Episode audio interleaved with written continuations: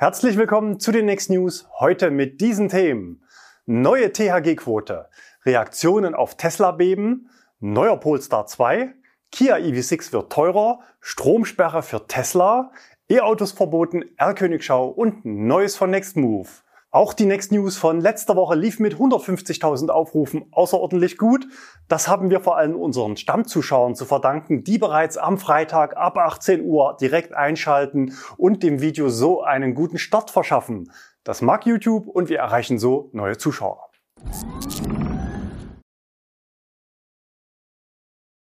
Neue THG-Quote. In Deutschland geht die Möglichkeit für Privatkunden eine sogenannte Treibhausgasminderungsquote für Elektrofahrzeuge zu vermarkten jetzt schon ins zweite Jahr. Das Regelwerk ist aber noch jung und die Definition Elektrofahrzeug offenbar sehr weit gefasst. Diese Woche ist uns ein besonders kurioses Beispiel begegnet, wie Nutzer versuchen, mit ganz besonderen Elektrofahrzeugen das Regelwerk für sich zu nutzen und die Quote zu beanspruchen. Bei der Zulassung dieses E-Scooters spielte offenbar auch das Vorhandensein einer nachgerüsteten Kennzeichenbeleuchtung eine wichtige Rolle. Trotz Kennzeichen gelten die Spielregeln für diese Fahrzeugklasse mit 20 km pro Stunde, keine Helmpflicht, aber eben ein richtiges Kennzeichen. Der Pauschalwert an Ladestrom für die Berechnung der Vermarktung der CO2-Minderung liegt übrigens bei 1943 Kilowattstunden nach deutschem Strommix pro Jahr. Das ist ein statistischer Durchschnittswert. Bezogen auf den Scooter hieße das aber, dass der Nutzer pro Jahr ca. 200.000 Kilometer zurücklegen müsste, um sich seine Quote auch in statistischer CO2-Minderung nach dem Regelwerk zu verdienen. Das wäre sogar fast zu schaffen und zwar dann, wenn das Fahrzeug mehrere Wechselakkus hat und 24-7 das ganze Jahr durchfährt. Auf der Habenseite steht natürlich, dass so ein Scooter deutlich ressourcenschonender unterwegs ist als ein Elektroauto. Da auf dem Kennzeichen keine HU-Plakette ist, wird das Fahrzeug natürlich entsprechend häufig von der Polizei angehalten und kontrolliert, was man nicht so alles macht für einen Gratis-Roller.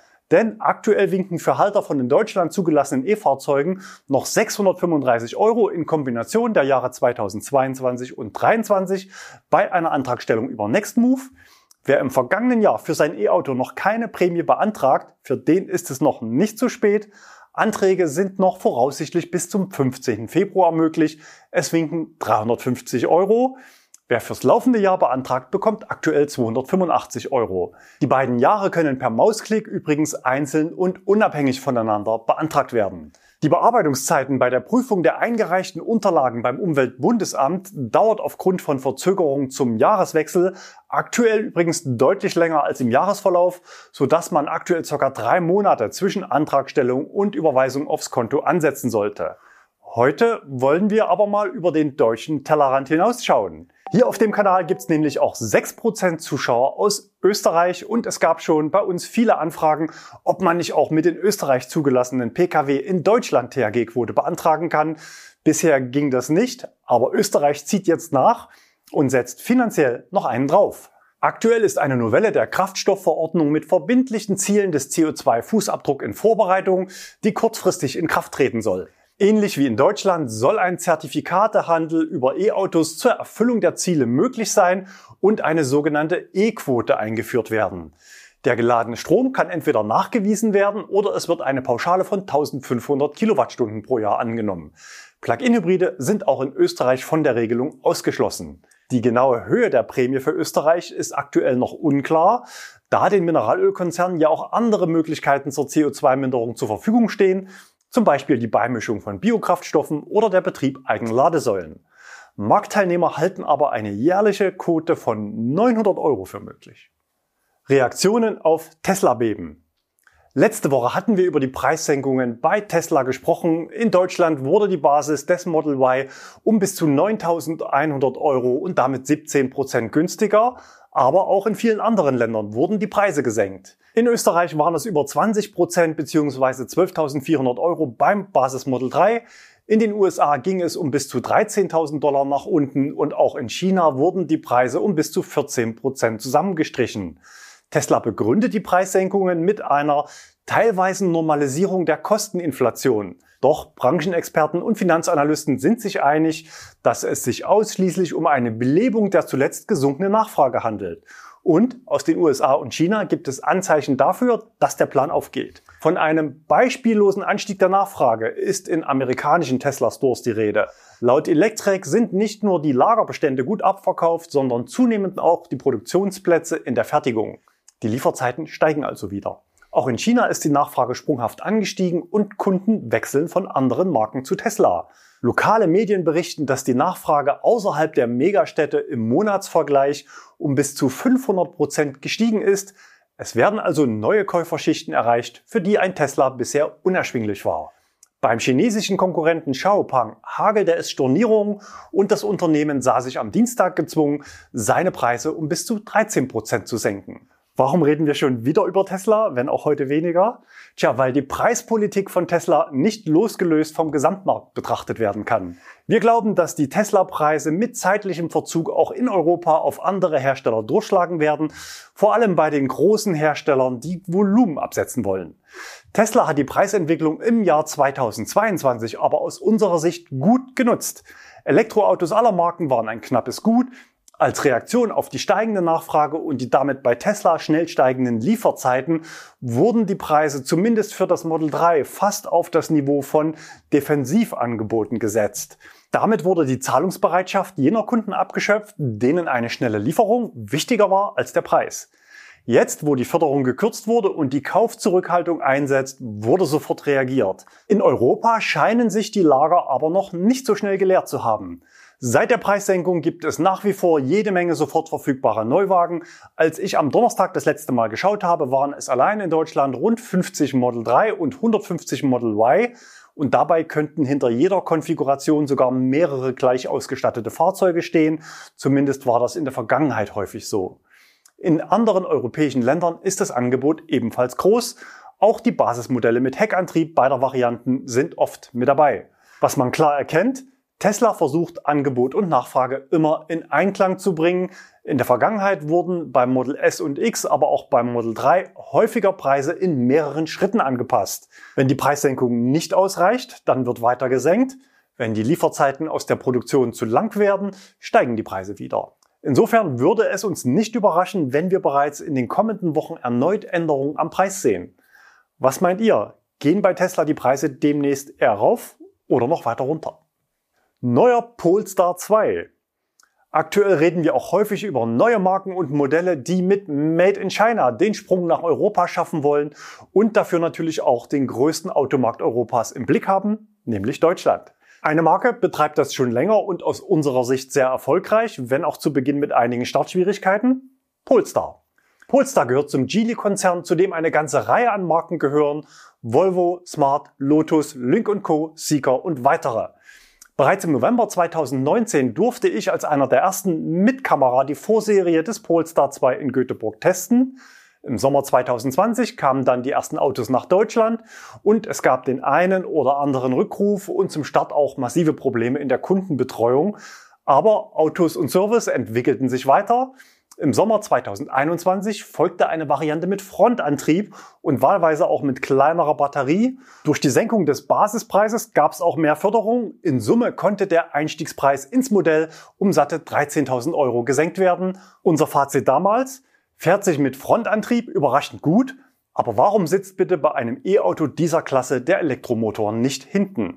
In den vergangenen Jahren haben sich übrigens 60 Prozent der Käufer dann für den Frontantrieb entschieden. Ein echter Tesla-Fighter wurde das Auto mit den Eckdaten bei Verbrauch, Reichweite und Ladezeiten bisher aber nicht. Die Stärken lagen eher im Bereich Fahrwerk und Fahrdynamik, Ausstattung und dem äußeren Auftritt. Und wem es wichtig ist, nicht an jeder Ampel das eigene Auto neben sich zu sehen, der ist mit dem Polestar gut beraten. 2022 reichte es in Deutschland immerhin zu knapp 7000 Neuzulassungen und damit Platz 23 in den Charts und damit einen Platz hinter dem Renault Megane E-Tech und vor Mercedes EQA und EQB, also in bester Gesellschaft. Nächste Woche, so haben wir gehört, zündet Polestar die nächste Stufe und legt bei den elektrischen Eckdaten ordentlich nach. Die wichtigsten Parameter wurden uns vorab inoffiziell aus nicht genannter Quelle übermittelt. Die Batteriekapazität steigt von 78 auf 82 Kilowattstunden, der Akku kommt von Kettle, der kleine Akku mit 69 Kilowattstunden kommt von LG. Die Ladeleistung steigt im Peak um 50 auf 205 Kilowatt und die Ladezeit sinkt von 34 auf 28 Minuten bezogen auf den großen Akku. Aus dem Frontantrieb wird ein Heckantrieb und die Leistung der einmotorigen Varianten steigt von 170 auf 200 bzw. 220 Kilowatt. Die Höchstgeschwindigkeit wird entsprechend angeglichen von 160 auf 205 Kilometer pro Stunde, dann gleich für alle Varianten. Auch die Allradvarianten bekommen etwas mehr Leistung von 300 auf 310 bzw. 350 Kilowatt. Die Performance-Variante beschleunigt dann in 4,2 Sekunden auf 100 statt bisher 4,4 Sekunden. Bisher war der Polestar 2 nicht gerade als Effizienzwunder bekannt, aber auch hier zeigen die Daten spannende Entwicklungen. Bisher lagen die verschiedenen Varianten im Bereich von 16,5 bis 20,2 Kilowattstunden pro 100 Kilometer im Verbrauch, WLTP-Angabe, inklusive Ladeverluste. Die neuen Werte liegen deutlich darunter zwischen 14,8 und 16,4 Kilowattstunden pro 100 Kilometer. Ein größerer Akku und verbesserte Effizienz sorgen natürlich auch für ein deutliches Plus an Reichweite. Mit der großen Batterie liegen die Angaben bei 569 bis 635 Kilometern. Die 635 gelten für den Heckantrieb. Damit liegt der Polestar 2 auf dem Papier sogar knapp vor dem Tesla Model 3, das bei 18 Zoll Rädern einen Schätzwert von 626 Kilometern aufweist. Die Maximalzahlen verglichen aber auf der Basis eines Heckantriebs beim Polestar und eines Allradantriebes beim Model 3. In der Allradversion schafft der Polestar 2 mit dem großen Akku 592 Kilometer. Die neuen Varianten laufen als Modelljahr 2024 und auch der Konfigurator soll nächste Woche schon angepasst werden. Wie im Dokument erwähnt, sind die Daten allesamt vorläufig. Eine offizielle Bestätigung von Polestar gab es bisher noch nicht, aber wir rechnen in den nächsten Tagen damit. Dann gibt's auch die neuen Preise. Bei Tesla ging es ja kürzlich nach unten. Bei Polestar erwarten wir eigentlich eine Erhöhung gegenüber den aktuellen Preisen. Und Preiserhöhungen sind auch das Stichwort für das nächste Thema. Kia EV6 wird teurer. Einige Plätze hinter dem Polestar 2, nämlich auf Platz 30, landete 2022 der Kia EV6 in den deutschen Charts. Rund 4700 Erstzulassungen, genau die Hälfte davon in der Allradversion.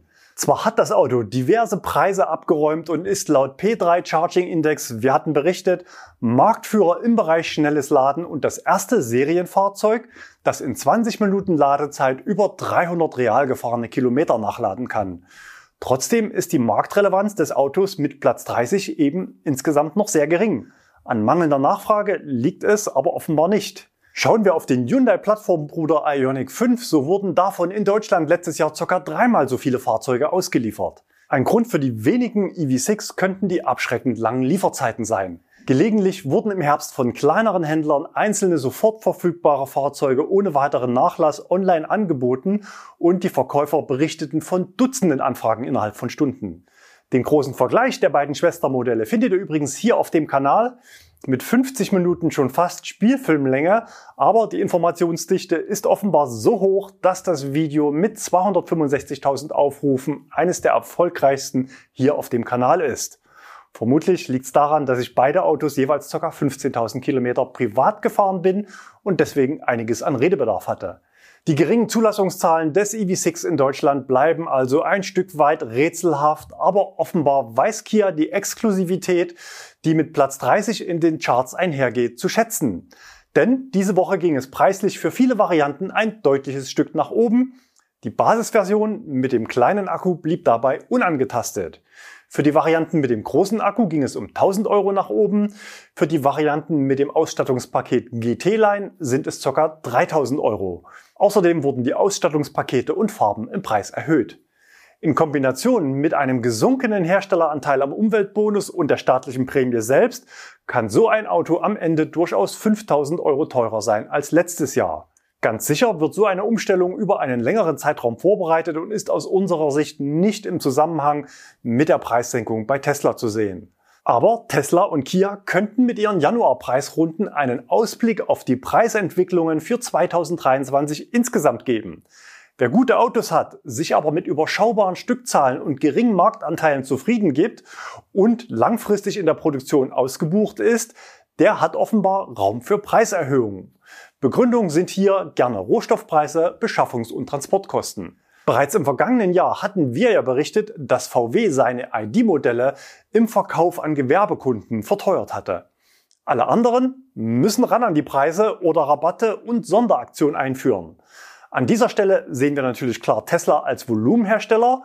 Besonders schwer werden es aus unserer Sicht die Newcomer haben, konkret NIO, BYD und Great Wall mit dem Ora Funky Cat, zumindest bei den aktuellen Preisen zwischen 39 und 50.000 Euro für ein Auto, was fast niemand kennt. MG und Polestar haben gezeigt, dass der Markteintritt in Deutschland funktioniert, wenn der Preis passt und die beiden hatten natürlich den Vorteil, dass sie in den Boomjahren 2021 und 2022 schon am Start waren. Einen Marktstart mit Rabatten legt aktuell auch die Marke NIO für seine Premium-Limousine ET7 hin. Die Aktion zur Umweltbonus-Garantie wurde bis Ende Januar verlängert und wer sich für die Option Mietbatterie entscheidet, darf sechs Monate lang NIOs Wechselstation gratis nutzen. Aktuell sind es nur drei davon in Deutschland, aber im Jahresverlauf will man 40 Stationen eröffnen. Stromsperre für Tesla? Seit einigen Monaten brodelt ein Streit zwischen Tesla und einem deutschen Wettbewerber im Bereich Ladeinfrastruktur. Der Stein des Anstoßes ist dabei Teslas weltweites Destination Charging Angebot. Was sich dahinter verbirgt, ist auf der Tesla-Seite ganz gut beschrieben. Mit über 35 Wallconnector-Ladestationen in Hotels, Apartments und an Arbeitsplätzen können Tesla-Fahrer an diesen Orten ein paar Stunden oder eine Nacht verbringen und dabei ihr Fahrzeug aufladen. Was muss man tun, um als Unternehmen dabei zu sein? Von den Ladepartnern wird erwartet, dass sie sechs oder mehr Wallconnector-Ladestationen an einem Ort installieren, um einen bequemen Ladezugriff an Einrichtungen wie Hotels, Restaurants, Büros oder professionell verwalteten Wohnkomplexen zu ermöglichen. Früher waren ein oder zwei Ladepunkte ausreichend, aber die E-Mobilität ist auf dem Vormarsch und die Hürde wurde so etwas höher gelegt. Die Ladestationen selbst werden übrigens kostenlos von Tesla an die Partner abgegeben. Die Gegenleistung wenn Ihre Firma oder Ihre Immobilie in unserem Ladestationsnetzwerk aufgenommen wird, erscheint sie auf den Karten in Tesla-Fahrzeugen sowie in allgemeinen Listen. Das heißt, ein Hotel oder Restaurant erscheint mit Telefonnummer und Webseitenverlinkung auf der Tesla-Homepage und landet weltweit im Navi der Fahrzeuge. Ob und wie eine Vergütung des geladenen Stroms stattfindet, lässt Tesla in den Beschreibungen auf seiner Homepage offen. Ein Insider, wir erfahren gleich noch wer, sagte kürzlich im Interview, Tesla hat die Kunden, gemeint sind die Partner, vertraglich verpflichtet, ihren Strom an Gäste zu verschenken. Es ist also ein Deal, gratis Wallbox im Wert von 500 Euro und mehr Kunden im Geschäft gegen Freistrom. Manche Hoteliers umgehen das Verschenken aber über eine entsprechend angepasste Parkgebühr für besondere Stellplätze. Sobald Geld fließt, begeben wir uns aber in eine Grauzone. Pauschalbeträge oder reine Zeittarife sind zur Abrechnung unzulässig. Der Strom muss eichrechtskonform gemessen und nach Kilowattstunden abgerechnet werden. Verschenken ist aber erlaubt. In Zeiten steigender Stromkosten ist Verschenken natürlich ein Kostenfaktor für die betreffenden Unternehmen. Gerade Restaurants und Hotels hatten ja in den vergangenen Jahren auch Corona-bedingt sehr zu leiden.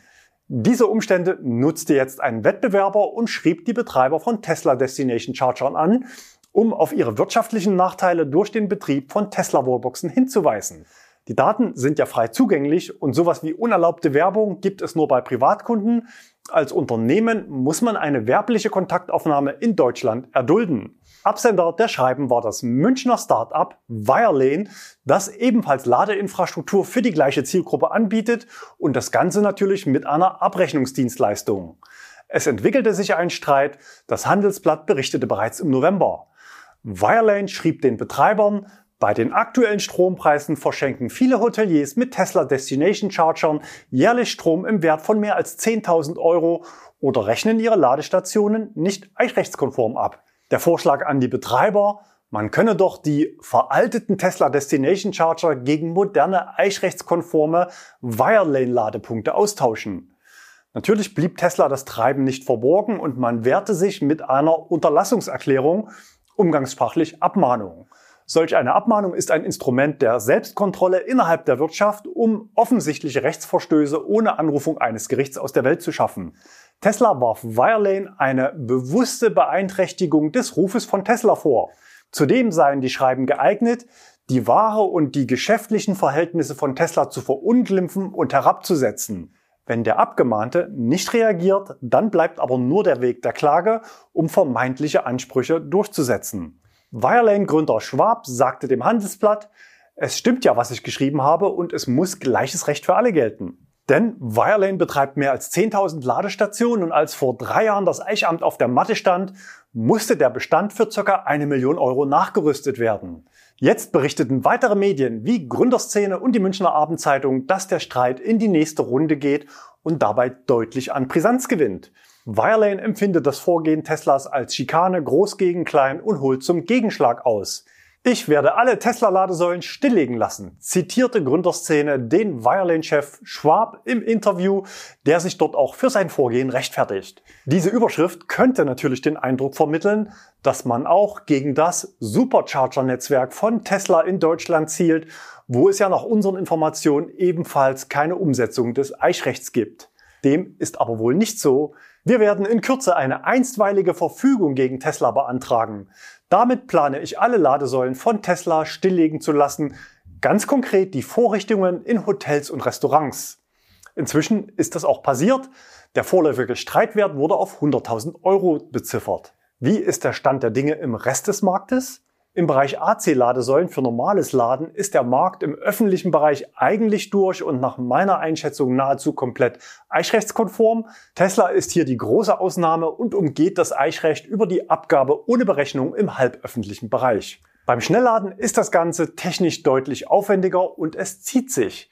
Die Kosten pro Ladesäule liegen im Bereich von 6000 Euro, aber nicht nur die Kosten sind ein Problem, sondern die Verfügbarkeit von entsprechender Technik zur Nachrüstung des Altbestandes. Öffentlich wird über das Thema nicht so gerne gesprochen. Aus der Politik liest man selten Statements dazu. Eigentlich sind die Fristen zur Nachrüstung Ende März 2019 bereits abgelaufen. NBW als einer der größten Anbieter von Schnellladern in Deutschland schrieb mir auf Nachfrage, die NBW hat die eichrechtliche Umrüstung ihrer bundesweit verfügbaren HPC-Ladeinfrastruktur abgeschlossen.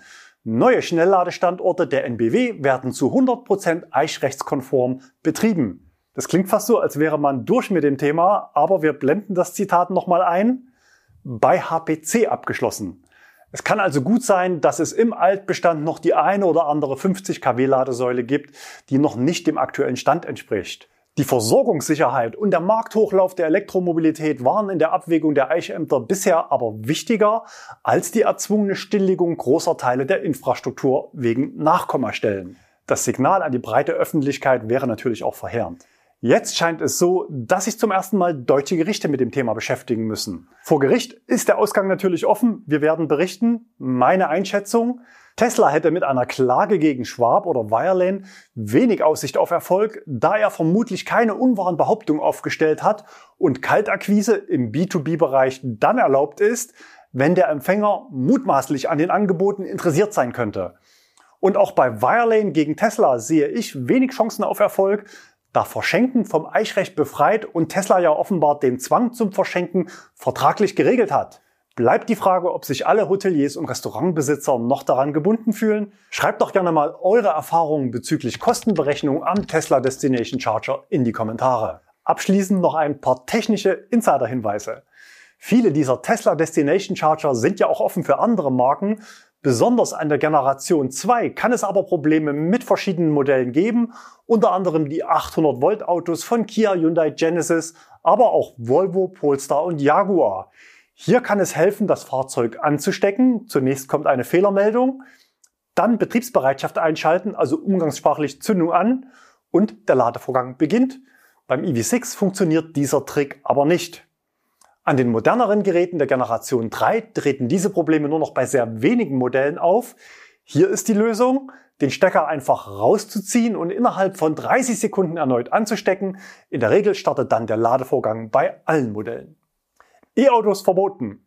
Und das ausgerechnet in Norwegen, dem Vorreiter für Elektromobilität, mit fast 80 Prozent elektrischen Neuzulassungen im vergangenen Jahr. Das Hausverbot wurde ausgesprochen für die Fährschiffe der Reederei Havila Kistrouten, die auf der bei Touristen beliebten Postschiffroute verkehren. Betroffen vom Ausschluss sind neben E-Autos auch Hybridfahrzeuge und Fahrzeuge mit Wasserstoffantrieb. Begründet wird der Schritt von der Reederei mit dem erhöhten Rettungsaufwand, der im Falle eines Brandes von der Mannschaft an Bord nicht zu leisten sei. Das Ganze erinnert ein Stück weit an das Parkhausverbot von E-Autos im Kulmbach, wo man ebenfalls Bedenken zum Rettungseinsatz im unwahrscheinlichen Fall eines Brandes als Begründung genannt hatte. In Kulmbach dauerte die Sperrung übrigens damals nur knapp drei Monate. Nach Anschaffung eines Bergungsfahrzeugs und von fünf Löschdecken wurde das städtische Parkhaus wieder für E-Autos geöffnet.